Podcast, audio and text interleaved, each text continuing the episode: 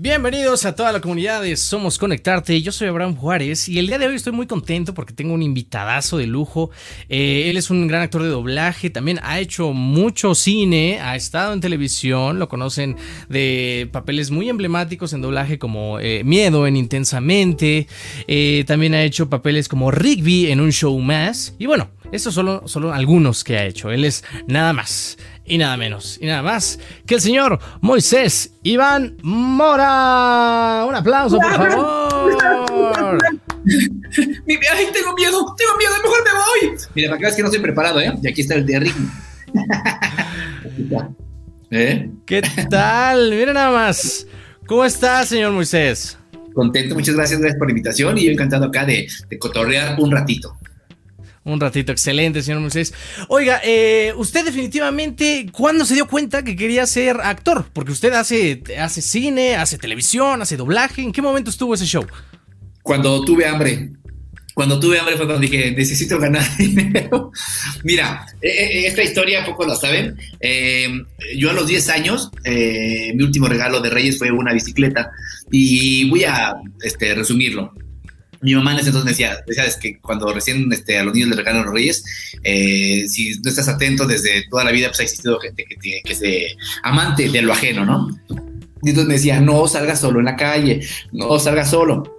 Para hacerte cuento largo, salí solo con una amiga y mi amiga, este, unos cuantos así de, ven, tengo unas, este, unas bombas que puedo regalarte. Es el clásico de no hagas caso, no vayas corajeros. Total, para ese cuento largo, este, me dice uno de ellos, préstame tu bicicleta para alcanzar a mi amigo. Yo se la presto y yo así que me quedé esperando a ver si, si lo había alcanzado o no lo había alcanzado. Me quedo sin bicicleta. Llego a la casa y mi mamá dice, pues ahora vas a tener que eh, tú conseguir tu bicicleta.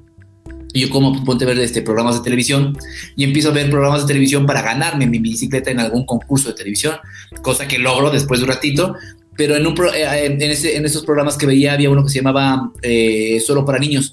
Y entonces eh, le digo a mi mamá, oye, me gustaría trabajar ahí como actor, ¿no? O como lo que fuera. Y entonces me dice, pues vete para allá. La primera vez fui como cantante, yo tenía, cantaba lo mismo que canta un, un este, un otorrico, este, un ornitorrinco, y pues obviamente dijeron que no. Luego fui contando chistes, tenía la gracia de un este, koala, eh, no, y entonces de repente mi mamá, la última, mi sexta la tercera, la tercera es la vencida, pero vete bien preparado, o sea, vete tú mismo, te presentas contigo, este, en donde tú te presentas como el mejor este, comediante, luego te presentas como el mejor cantante y a ver qué pasa. Y entonces ahí cuando ven que hago, hago varias cosillas, me empiezan a decir, oye, ¿no te gustaría, este, aguántanos, no? Yo sí de eso de aguántanos tantito, yo dije, eso me está gustando. Y estuve ahí como dos, tres horas esperando hasta que me dieron un libreto y me dijeron, ¿te lo puedes este, aprender para el lunes? la audición fue un sábado. Y yo, sí, claro que me lo aprendo, ¿no?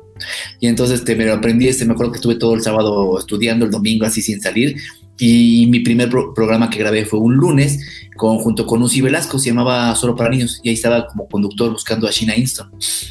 Y después de ahí hice seis meses con ellos, este, con diferentes personajes. Era un programa como tipo chiquilladas para la, para la gente que ya son de mi generación, saben lo que es chiquilladas. Las nuevas generaciones no era un programa para niños, hechos por niños. O sea, era, era este, hechos por puros niños y este, para el público infantil. Y después de ahí conocí a un delegado de, Salgado en doblaje y empecé en doblaje. El primero que conocí como director fue a Mario Castañeda y estuve ahí haciendo pues horas sala, ¿no? Lo que se llamaban hacer sala era estar sentadito en la sala para ver cómo se hacía el doblaje. Así es como aprendías antes. Hoy por hoy hay escuelas de doblaje, pero antes era sentarte ahí y no hacer ruido, ¿no? Entonces, ver, iba, fui como durante seis meses, iba de tres a cuatro veces por semana, estaba dos, tres horas ahí, y iba. Hasta que un día me dice, a ver, haz este niño. Y hago la prueba y me dice, prueba pagada. Y entonces, pues bueno, empiezo a trabajar en doblaje. Después de ella me fui a Oruga y conocí a muchos directores. Y como era niño, pues bueno, tenía muchísimo trabajo. Y después de, de, doblaje conocí a Ricardo Gil, que es actor de doblaje. Me invitó él al, al teatro en, una obra que se llama Caperucita Roja, en donde yo hacía Tinoco, el ángel guardián de la abuelita. Después de ahí, este, Alejandra Espejo, en paz descanse, me llevó a una comedia musical. Conocí a, eh, se llamó el, Soñador Navegante, yo era hijo de Manuel Landeta. Y después de ahí, ya sabes, este, doblaje, este, teatro, luego hice cine. A los 16 años hice mi primer protagónico como estelar de cine, donde se llamó la de Anoche Soñé Contigo, junto con Martín Altomaro, Leticia Perdigón, Socorro Bonilla, José Alonso. Ya había hecho antes cine, cositas pequeñas, pero en Beats, los famosos este, personajes así como de intervenciones que tienes pequeñas. Y después de ahí, bueno, tuve la oportunidad de trabajar en películas como Bésame en la boca con Paulina Rubio, De Tripas Corazón, que fue el primer cortometraje que estuvo nominado al Oscar con Gael García, y luego este Te juro que yo no fui, Me late chocolate y y ahorita hace un año hice la película de Chilangolandia, que esperemos que el próximo año ya salga al aire en cines y que ya no tengamos pandemia y que puedan ir todos a ver la película de Chilangolandia. En todo este proceso, obviamente hice muchas cosas en televisión, como el premio mayor, ahí trabajé con Diego Luna, cuando era el hijo de Carlos Bonavides, ¿no? Y luego hice, mm, ah, eh, una película que se llamó Santos Peregrinos, también trabajé con Juan Carlos Carrasco, desde mi amigo Juan Carlos Carrasco, y mm, eh, ahí conocí a Adal Ramones, eh, Juan Carlos trabaja mucho a partir de ahí con este Adal Ramones, y en su programa de ¿Y ahora qué hago? Este, yo hice un programa ahí protagónico, donde se llamaba, no recuerdo cómo se llamaba, Que Viva el Rock, una cosa así. Y desde antes ya conocía, pues es que, bueno, siempre he hecho como televisión, un, un programa de concurso que se llamaba Max Steel Camp. Ahí conozco también a Jurgen, que es el escritor, es, eh, también fue el escritor de ¿Y ahora qué hago? Y él era el escritor de la primera temporada de eh, Una familia de 10. Entonces me dice, están buscando al novio de la nena ¿no? Y como tenía el cabello larguillo, entonces me dice, pues vea con, este, con el señor Jorge Ortiz de Pinedo, veo, empiezo a platicar con él, nos quedamos platicando un ratote de puro doblaje, prácticamente no me hizo el casting y ya después de ahí me hizo leer una cosa del Adolfo, me dijo, a ver, hazlo como ñerote, como fósil, entonces empiezo a hablar así como el Adolfo, ¿no? Chale, no le meten al imperio capitalista. Y de ahí se empieza a hacer el personaje y, y entro yo en la primera temporada de la familia de 10 a la mitad de la temporada y de ahí pues me quedo todas las demás temporadas ahí de, Fósil Universitario en la, familia de 10. Y esta es una breve, una breve reseña de lo que, lo que he hecho en mi carrera, lo, lo he hecho. Nada más, señor. Usted, eh, pero todo lo pinta. Eh, sabemos que este mundo es, ah, es difícil al principio, pero lo, narra con una alegría, con una solvedad, con, con, tanto. ¿Para usted algún momento fue difícil? Sí, claro. Eh, todo esto que te dije, obviamente faltan muchos proyectos, ¿no? Todo esto de la mano siempre estuve, por ejemplo, yo estuve en Canal 11, estuve en un programa que se llamaba Ventana de Colores, lo que ahora es este eh, Canal 11, la zona O, no sé si todavía existe, no sé que tiene rato que no veo el Canal 11, pero eh, fue el precursor de Ventana Infantil, ¿no? Todo eso. Y mm, estuve ahí en, el Poli también, ¿cómo se llama? En, te digo, en Canal 11, trabajando. Y son 35 años, todo esto ha pasado 35 años desde, que me robaron mi bicicleta, que fue lo mejor que me haya pasado, ¿no? Por eso dicen que eh, no hay mal que por bien no venga. Entonces, eh, siempre hay que sacar lo bueno de las situaciones malas. O sea, si yo creo que si no hubiera sido por eso, a lo mejor hubiera hecho otra cosa o a lo mejor me dedicaría a la contabilidad, porque además yo soy contador público, quiero que sepas. De la mano, mi mamá me dijo, estudia una carrera, entonces empiezo a estudiar contabilidad yo soy egresado de la ESCA, soy contador público titulado y este y termino la carrera y yo digo, pues no, no quiero hacer eso, ¿no? O sea, yo quiero seguir trabajando. Ya parece entonces, pues bueno, ya ya hacía mucho doblaje, este, hice mucha publicidad de imagen, hice muchísimos comerciales, ¿no? Yo creo que en mi vida he hecho como 200 comerciales de imagen nada más, entre los que hice aquí para México y entre los que hice, hice mucho para Estados Unidos, muchísimos. Entonces, pues bueno, eh, todo esto pues va de la mano, ya sabes, audicionando, audicionando, audicionando, y para que los que te quedan, te quedas de uno, atrás hubo 20 audiciones que no te quedaste, ¿me explico? O sea, es picar piedra, picar piedra, resistencia, aguantar y, y, pues bueno, prepararte. ¿Dónde me, la pasé mal? Eh, regresando al programa este Solo para Niños, eh, me dieron la oportunidad de grabar en Mundialito Bimbo, era un programa que hablaba precisamente, esto fue en México en 1986 este, cuando fue el Mundial en México. Y entonces yo era un reportero y me acuerdo que eh, eran, pues, eran eh, prácticamente una media cuartilla que tenía que aprender, que me tenía que aprender.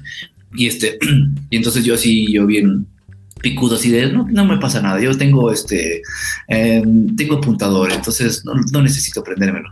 Y la primera vez que empiezo, cómo se llama, a trabajar y que no, no agarraba la onda, porque además tiene su chiste, o sea, el, usar apuntadores de lo más difícil a mí se me hace, porque además trae otro ritmo, ¿no? No tiene esa naturalidad del tele, lo que tienes que decir, pero tú sí de, ya lo dije, ¿por qué no te vas más rápido? No tienes un cuate que te está apuntando, que te está, y a un ritmo diferente. Para hacer el cuento largo, no pude. Y entonces me acuerdo que esa vez el, el, el ¿cómo se llama? El productor me dijo, tienes este media hora para aprendértelo y si no te lo aprendes te voy a sacar el programa. Y yo sigo llorando, yo y mi mamá, ya me, te dije, prepárate, este, ¿por qué no lo hiciste? Échase la flojera. Y entonces, bueno, así, o sea, Dios me iluminó, Dios me hizo así, y dijo, paz. Y entonces, te lo juro, en media hora me aprendí prácticamente lo de dos hojas. Y entonces ahora le trabajar, pa, pa, pa, pa, y estuve en el programa ahí. Y de ahí, bueno, aprendí que pues no puedes echar la flojera, que hay que prepararse, que hay que estudiar, ¿no? Me costó porque más ese día estuve llorando y mi mamá me decía, ves, te dije, te dije, ¿por qué tienes la necesidad de que te tengan que, ¿no? Pero todo eso pues ha sido aprendizaje, entonces pues, para mí eso me ha enriquecido y es trabajar, es prepararte, es estudiar, ¿no? Entonces, eso es lo que la parte difícil. Y eso, como otras cosas donde vas, haces el casting, no te quedas. Eh, alguna vez hice una, iba a hacer una telenovela, hice la telenovela de Azul con Yuri Breña y Pinky Morris hace muchísimos años cuando era Reino Aventura. Yo era uno de los malosos que quería matar a Keiko por, cuestiones ahí de los malos, que era con Kate del Castillo. Y este, y después de eso, la productora así de, tú ya te quedaste en otra novela que quiero que vayas conmigo. Y yo así, sí, sí, sí. Y me decían, vas, vas, vas, vas, vas, vas. Y me avisaron primero al mes, luego a los 15 días, ya haz tus maletas, porque te vas a ir a... Me acuerdo que íbamos a filmar, a grabar en Acapulco durante tres semanas. Y me dijeron, no puedes echarte ningún compromiso. Y yo a, todo, las, todas las compañías de doblaje así de, no voy a estar aquí en tres semanas porque me voy a ir a Acapulco a, a filmar una novela, ¿no? A grabar una novela. Entonces, sí, sí, sí. Una semana antes, ¿ya estás preparado? Yo sí estoy preparado. Dos días antes, ¿ya estás preparado? Sí. Y un día antes así ¿qué crees? Yo que, pues ya no vas tú. Yo cómo. El proyecto seguía, pero ahí hubo una, una, este, eh, el director de cámaras quería meter a otro personaje, pero lo metió así de última instancia y a mí me superbatearon. Y yo así de, wow. Entonces, la enseñanza de todo esto está en que nada es tuyo. Entonces, nada, cuando me dice, ¿qué has hecho? Yo, pues hasta que salga al aire, porque más a veces que incluso lo grabas y no sale al aire. Entonces, este negocio es así de hasta que no lo estás viendo en pantalla o lo estás escuchando, hasta ese momento, ¿no? Ya que te paguen es otro rollo, porque además luego te, pagan a los seis meses o a los ocho meses o al año, ¿no? Pero así ha sido la carrera, pues, y, castings y proyectos donde yo he querido estar y se cae, ¿no? Pero bueno, afortunadamente los que he tenido han sido muy bonitos y estoy agradecido con la vida y con Dios. Sí, claro. Muchas veces dicen que el éxito llega. El, éxito de la noche a la mañana tarda 10 años en llegar, ¿no? Más o menos. Y ahorita, usted que tiene una carrera tan rica y ha estado en tantos formatos y a veces se le compagina o a veces pasan a veces cosas que no dependen de uno, ¿en qué momento se dio cuenta que las redes sociales empezaban a, tomar todo este. Eh, toda esta experiencia del doblaje de los personajes, que, que empezaba porque antes se llamaba mucho del Star Talent, ¿no? La persona que era famosa, pero ahora ya, yo, a mi parecer, yo, yo creo en los Star Dubbing Talents, que una parte de su, de, porque la, gente lo sigue, es por los personajes. ¿Usted en qué momento se dio cuenta que uno de sus personajes repercutía, de doblaje específicamente, repercutía con, con el público? Este, acabo de cambiar mi, mi, este, mi nombre para que vean, este es mi Instagram, para que me sigan este, ¿en, qué momento, ¿En qué momento repercute? Me vuelves a estructurar la pregunta porque estaba cambiando y no, no quiero hacer... no se preocupe. ¿En qué momento repercute eh, sus seguidores, eh, crecer en redes con algún personaje de doblaje? Bueno, eh, yo me imagino que a lo mejor una gran base de seguidores por este programa tan exitoso que tiene, una familia de 10. Hace poco acaban de terminar temporada, si no, si no mal sé. ¿En qué momento se dio cuenta que usted empezaba a crecer? ¿Fue por la tele? ¿Fue por, eh, por los personajes de doblaje? ¿En qué momento? Yo creo que ha sido más por la tele, porque yo no soy de tanto de doblaje. Hay mucha gente. ¿Sabes qué pasa? Que yo no he hecho muchas cosas de anime y hay mucha bandota que le encanta el anime. Muchísima bandota. Digo, he hecho, por ejemplo, hay unas cosas que hice de Connie Chan que hice hace, hace 20 años y este y, y, la gente lo sigue viendo, ¿no? Son como este, caricaturas de culto. Mi Camila Fantasmas, Connie Chan, este, por ejemplo, eh, Kabuto, ¿no? Este, Naruto, que yo hago el personaje de Kabuto, que aparte es un personaje súper así nada más que habla, como muy galán y empieza, y la gente se vuelve loca. Creo que para mí, por ejemplo, eh, personajes más representativos han sido, por ejemplo, Blue de la película de Río, ¿no? Eddie en, la era de hielo, que son las arigüeyas. Y, sin embargo, mm, eh, hay un efecto ahí que a la bandota sí les gusta y está padre, pero no, no, no les llama tanto, les gusta más la onda del anime. Eh, lo de los seguidores, yo creo que lo debo más ahorita por, por las, por las eh, exhibiciones de una familia de 10.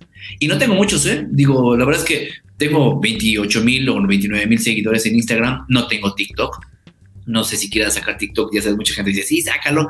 Este, y tengo, hay dos, tres compañeros que tienen muchos seguidores, ¿no? Hay compañeros de doblaje que por doblaje tienen muchísimos seguidores más que yo, ¿no? Entonces, el efecto de esto de las redes es como muy raro. Eh, yo lo poco que tengo, mis 28 mil o 29 mil seguidores, para ser exactos, sí, ahorita que espero que después de este programa se me suba a, 50 Exactamente. En lo que el señor Moisés busca, no olviden seguirlo en sus redes. Está en Instagram como Moisés Mora 13, en Twitter como Moisés Iván Mora y en Facebook también como Moisés eh, Iván Mora, ¿correcto? correctísimo. Mira, ahorita tengo 29.200 seguidores, pero te puedo decir que esos 29.200, eh, un día platicando con un compañero me dice, son orgánicos, son de Adebis son gente que me sigue, son gente que, que está ahí y le gustan mis tonterías que pongo, ¿me explico? Este, de repente no, soy de meterme mucho en las redes, ya sabes de que hay gente que amigos así de tengo que subir una foto diario o cada cuatro horas, soy malísimo para eso. Eh, yo historias casi no pongo, pongo historias, uy, cada, a mí me gusta más hacer en vivos y que la gente, que, eh, ¿cómo se llama? Tener este, interacción con la gente. Eh, a mí se me hace más padre eso, ¿no? Cuando me preguntan, eh, mucha gente me dice que está padre, hay gente que no le gusta. Eh, es un efecto mediático muy, muy, interesante porque hay gente que con fotografías, digo, yo no soy ningún galán, ¿verdad? Pero lo que hago es pues, poner cosas chistosas, lo que me divierte, lo que me hace feliz de mi trabajo, lo que, lo que, algunas cosas que puedo compartir, porque además incluso, por ejemplo, en proyectos de doblaje, pues no puedes compartir muchas cosas hoy por hoy, hasta que salga al aire, ¿me explico? Pero las cosas que puedes compartir con esta onda, de la confidencialidad, pues está complicado, pero poco que puedo compartir lo comparto con mucho gusto y a, mis seguidores, a mí me encanta compartírselos y lo más interesante de esto es, es gente que si no conozco, trato de que me conozcan eh, al ser humano que soy, no al actor. Y no sé si seré el mejor ser humano o el peor ser humano, pero, pero me gusta sentirme humano y tener esa capacidad de poder interactuar y no decir, oh, sí, yo soy el actor y yo soy el famoso. No, no, no, yo creo que siempre he pensado que no eres ni más ni menos que nadie. Eh, simplemente mi trabajo sale a la luz pública, me explico el, programa, el doblaje, y mucha gente me dice, oye, quiero ser como tú, y la frega Dios, y de, pues, estudiale, trabájale, no sé si va a ser como yo, a lo mejor va a ser mucho mejor, pero hay que prepararse y hacerlo con mucho amor. Yo lo que digo hoy por hoy es que lo que hago, lo hago con mucha pasión, no sé si sea el mejor actor, no sé si sea la mejor voz, pero lo que hago lo hago con mucha pasión y con mucho amor, eso sí. Pero ahí está, y está bien contento, señor, y lo refleja en su forma de, expresarlo. Y usted, que ha estado en el medio en tantas ramas, si pudiera cambiar algo, eh, ¿qué sería? Eh, es que eh, es, difícil entrar a cada especialidad porque de alguna manera cada vez que entras a una especialidad están malamente estamos amafiados en las, en las o, estamos o estamos este no estamos abiertos a buscar nuevos talentos eh, nos da flojera eh, la misma eh, industria no te permite meter a tanta gente nueva porque por ejemplo, en doblaje, time is money, ¿no? O sea, entonces de repente, si te pones a enseñar a uno, es, a ver otra vez, no, ve la pantalla, no, estás corto, actúalo más, no, este, grítalo más, este, dale más ritmo. Entonces, yo lo he hecho, claro que lo he hecho, pero es tiempo, ¿me explico? Entonces de repente cuando quiero hacerlo y me dicen en producción, tienes tres días para hacer esta película y tienes 20 mil personajes, pues es difícil, de a veces como que te atoran y te amarran, ¿me explico? Te esposan a, la producción y al producto, pero cuando lo he podido hacer, hay, hay muchos compañeros de doblaje que, siempre me han dicho, oye, gracias porque me apoyaste, gracias, aunque también somos tantos actores en doblaje, por ejemplo, yo como director, a mí me gusta darle como una vuelta, ¿no? Aunque no dejas de tener siempre un grupo, ¿no? Que es con el que trabajas, con el que siempre apoyas, siempre te apoyas, pero trato de darle una vuelta y tratar de, darle trabajo a toda la bandota, pero somos muchísimos actores de doblaje, entonces a veces es bien difícil. Luego eh, dices, ¿por qué no me das trabajo? Pues porque quiero darle una vuelta o porque no te queda o porque este, tu voz no te queda para todos los proyectos, ¿no? Eso me pasa a mí. Y es una cuestión también muy subjetiva. A lo mejor me gustas para un personaje, pero no para todos los personajes. Entonces es bien difícil. A veces eh, ya cuando viene como especificación de cliente, pues tienes que hacerlo. Los Star Talent, que se me hace una muy buena este, eh, iniciativa de los clientes para, meter y para vender más las películas. Se me hace buena iniciativa. Yo creo que sí está bien que existan los Star Talent. Lo que sí creo es que los Star Talent deberían de ganar cinco veces más, a pesar de que ganan muy bien. Y nosotros, como la gente que hacemos mucho doblaje, que hacemos toda la vida, este, deberíamos igual ganar no cinco veces más, diez veces más. Me explico, esto debería ser una industria que va para arriba, pero, pero como todo, si hay mucha demanda, si hay mucha oferta de trabajo, pues obviamente baja, baja la, cuestión del lana, ¿no? Por eso te digo que lo poco que hago, lo mucho que hago, lo hago con mucha pasión y con mucho amor y, trato de cobrar lo que, lo que yo creo que valgo. ¿Me explico? Obviamente hay estándares, cuando puedes cobrar más, pues cobras más, cuando no, pues bueno, dices, bueno, con lo que venga, ¿no? Pero eh, regresando al, efecto este del Star Talent, pues eh, hay mucha gente que está de acuerdo y mucha gente que no está de acuerdo. ¿Quién dice que, quién dice qué es un Star Talent? ¿Quién dice qué vende, no? O sea, compañeros míos de doblaje que ya están haciendo mucha televisión, yo que estoy haciendo mucha televisión, yo me puedo vender ya como Star Talent, ¿me explico? Las empresas me verán como Star Talent, si funciona, no funciona, no. ¿Qué es un Star Talent? O sea, yo tengo compañeros trabajado en televisión o en cine y los ves trabajando como Star Talent, ¿no? Aquí yo creo que lo que dice el Star Talent lo pone meramente el cliente, de decir, pues si yo digo que lo metas a Luis Gerardo Méndez, lo metes como Star Talent, ¿no? Y me queda claro que obviamente no puedo competir hoy por hoy con una carrera como Luis Gerardo, que ahorita ya está grabando en Hollywood, ¿no? Todo al lado de Jennifer Aniston. Pero te puedo decir que yo he trabajado con, o sea, yo grabé con Luis Gerardo Méndez, ¿no? En una película para cine. No lo conocí de, fuimos amigos de chavos, ¿no? Lo trabajé, trabajé con él en el ámbito laboral, precisamente en la película de Estatus Peregrinos de Juan Carlos Carrasco. Entonces es un efecto como raro, pero yo creo que sí debe existir. El Star Talent está perfecto, que vengan más Star Talent, pero que nos den más trabajo a la gente de doblaje y que los tabuladores sean cada vez mayores y mejores pagados. Pues ahí está, todos los clientes y los productores que tengan en manos próximos proyectos para las empresas de doblaje ya escucharon al señor Moisés. Algo que también me gustaría preguntarle, luego está este, eh, este tema de los fandovers, ¿no? De todos los fans que hacen sus videitos y, replican algo que ya está grabado. Y luego su problema es como, oye Abraham, ¿por qué no les preguntas a los actores de doblaje por qué si aceptan mucho, eh, no sé, actores que no se dedican de lleno al doblaje y van, pero luego le hablan a youtubers o a estandoperos? Es por lo mismo del cliente eso, eso es de especificación del cliente. Y me dice, mete a este influencer que tiene eh, 3 millones de seguidores, que no sabe hablar, pero yo quiero que lo metas. Entonces, pues lo metes. o sea, quien paga manda, ¿no? Sí, pues sí, ahí está. Ahora, no quiero demeritar el trabajo de los influencers, hay que quede claro. No, no, no, no, no. Pero lo mismo, eh, como dicen, zapatero a tu zapato. ¿Me explicó? Yo no soy influencer porque yo el amor todavía no le sé, porque para mí se me hace como, como un efecto como raro, pues, o sea, ¿qué voy a vender? ¿Qué, ¿Qué, contenido voy a dar a la gente? Sin embargo, eso del contenido también es un tema, porque hoy por hoy los influencers, las cosas que suben, para mí es, hay algunos que no tienen contenido, ¿me explico? Que dices, te cae, y sin embargo ves cómo tienen de seguidores y está increíble. Y, y es como, es como sacarse la lotería, ¿me explico? O sea, hay gente que le pega y dices, pues qué chido, ¿no? Y hay gente que lo consume y le gusta. Ese es lo bonito de la vida, ¿no? La diversidad. ¿no? Hay gente que, no le gusta las cosas de, contenido, hay gente que no le gusta pensar, hay gente que le gusta simplemente digerir y consumir, y hay gente que dice, no, a mí no me gusta eso.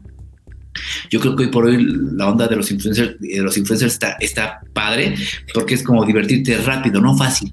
Y a los chavitos les encanta eso. ¿Está bien? ¿Está mal?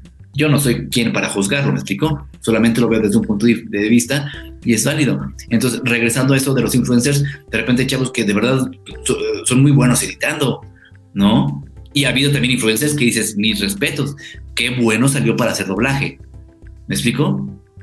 O sea, eh, zapatero tu zapato, hay gente que hace doblaje que no es bueno para hacer teatro.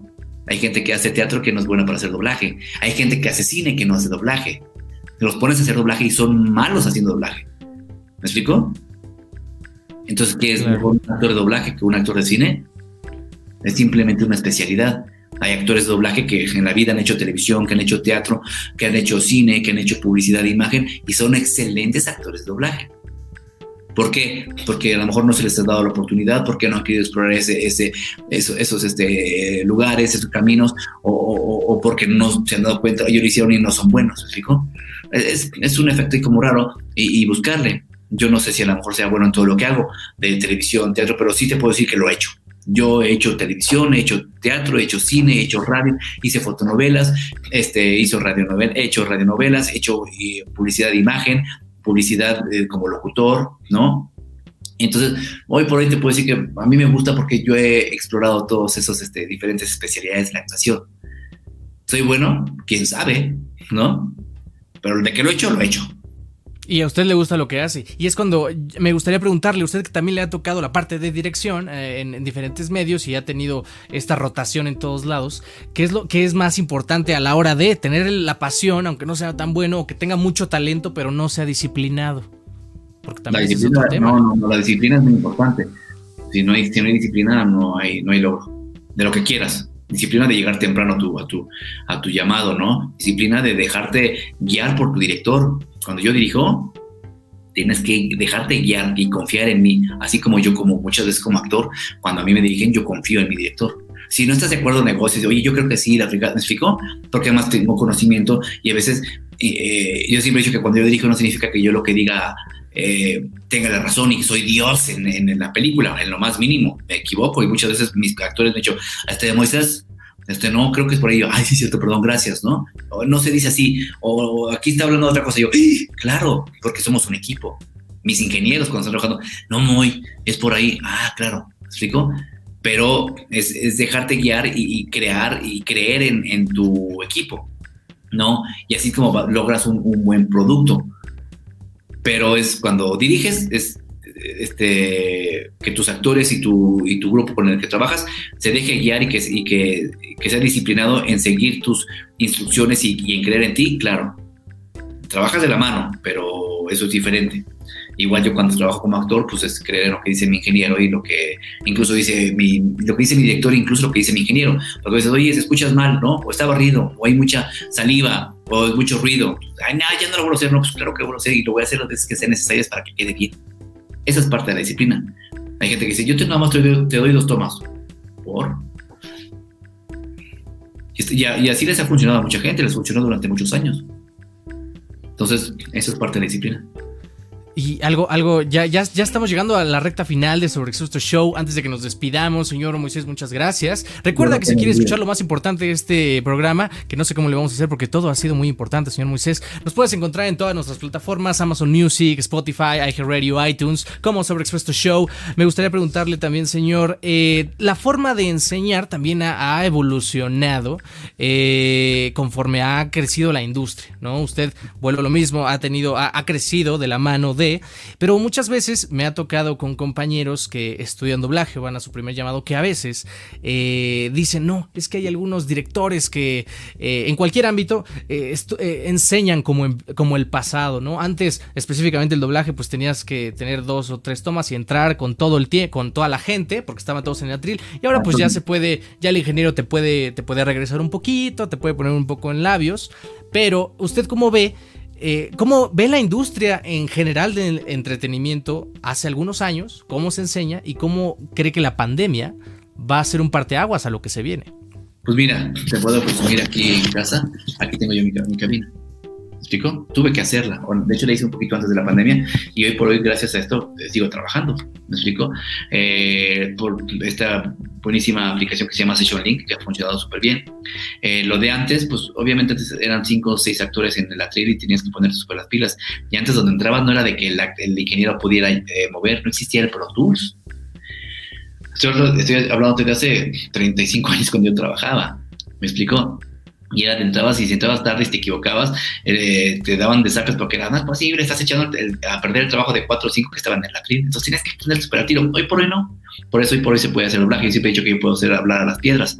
Me explico, pero lleva un proceso. No es lo mismo que ponga a trabajar a una Connie Madera, me explico, o que a Juanito Pérez, que es influencer y no por demeritar el trabajo, pero es porque es, lo han hecho tantos años de su vida que se vuelve un oficio. Entonces, son gente muy hábil, muy, muy diestra. ¿me ¿Explico? Entonces, eh, ¿cómo son los nuevos directores? Pues yo creo que cada quien tiene un estilo. Yo lo que sí hago cuando yo trabajo, les digo a mi gente, sobre todo cuando ahora he dado cursos ahí, ¿cómo se llama? En, en, en, en Milbox, que es una escuela de, de, de Milda Barrera, que es mi hermana, es hermana de vida, así, así le, le, he dicho siempre. Este, eh, eh, les digo, no sé cómo los demás directores enseñan, yo enseño de esta manera y a mí me funciona. Y si pongo, pones a hacer una película a diferentes directores, grandes directores, este, Pepe Toño Macías, Ricardo Tejedo, este, no sé, este, eh, quien quieras, o sea, y Moisés Iván van a hacer tres películas completamente diferentes y las tres muy buenas. ¿Me explico? Entonces, pero cada quien con su respectiva adelante. Lo que es un hecho es que el zinc es el zinc. O sea, cuando, tienes que abrir, cuando el bonito abre la boca, tienes que hablar y cuando la cierras, tienes que callarte. Ya lo demás, la actuación, el ritmo, las labiales, puede variar un poco, pero la técnica es la técnica. Ok, pues ahí estás. Ya antes de que nos despidamos, señor, ¿usted qué opina de pues todo este boom de cursos, de doblaje, de actuación, para empezar, de locución también, ahorita que hay en la pandemia? ¿Usted qué opina que sea pues de esta modalidad online?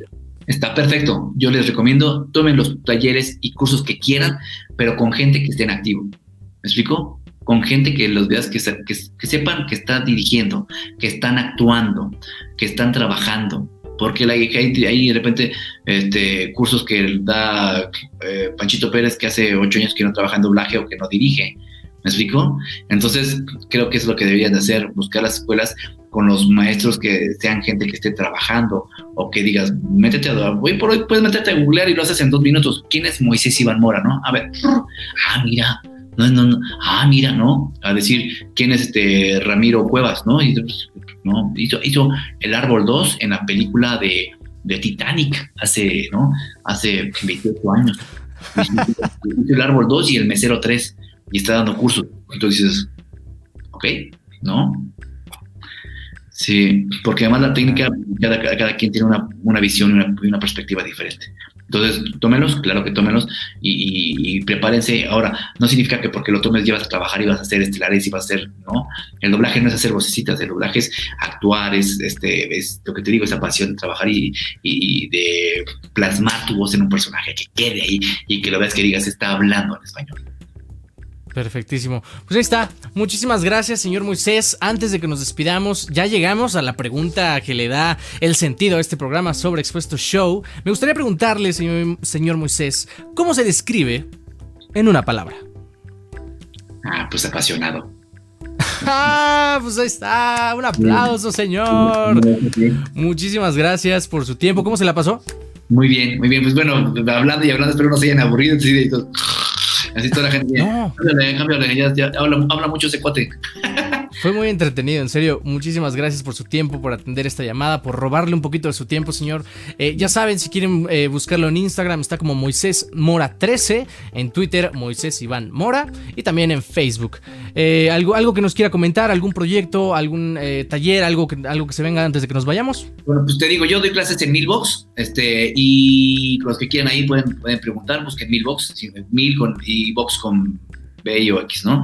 Y espero que para el próximo año, si todo esto sale bien y ya baja la, la cuestión de la pandemia, vean Chilangolandia, eh, que ahorita está súper, ya está armada, esperamos nada más que salga en, cartelera y que puedan ir podamos ir ya bien, bien sin broncas al cine, pero esto sería hasta noviembre más o menos de 2021. Es el proyecto que está ahorita en puerta. Y de lo demás, pues bueno, yo, yo termino ese proyecto y hay que volverle a buscar. Ahorita ya otra vez estoy empezando a dirigir doblaje, estoy haciendo personajitos, estoy haciendo... Eh, ah, te puedo adelantar que trabajé en la película de Connected trabajé en la película de Connected, eh, para que cuando la vean, esa es lo, yo soy la voz del niño. ah, pues ahí está, en exclusiva para Sobre Show. Aquí nos encantan las exclusivas. no lo dicho. Ahí está, muchísimas gracias. Pues ahí está. Recuerda que si llegaste a este punto de la transmisión y dijiste, oh demonios, no pude verla, no te preocupes, solo búscanos en nuestro canal de YouTube como Somos Conectarte. Y si quieres escuchar el podcast porque no te da la habilidad mental para ver un video de media hora, no te preocupes, ponte a lavar los platos, ponte a organizar tus actividades y escucha el podcast en iTunes, iHeartRadio, Spotify, donde tú gustes. Ahí nos encuentras como Sobreexpuesto Show. Yo soy Abraham Juárez, me encuentras en Instagram como, ah, aquí está, como Sobreexpuesto, como Abraham JRZ. Muchísimas gracias por estar. Nos escuchamos y nos vemos en el siguiente podcast. Bye bye. Gracias. Bye bye.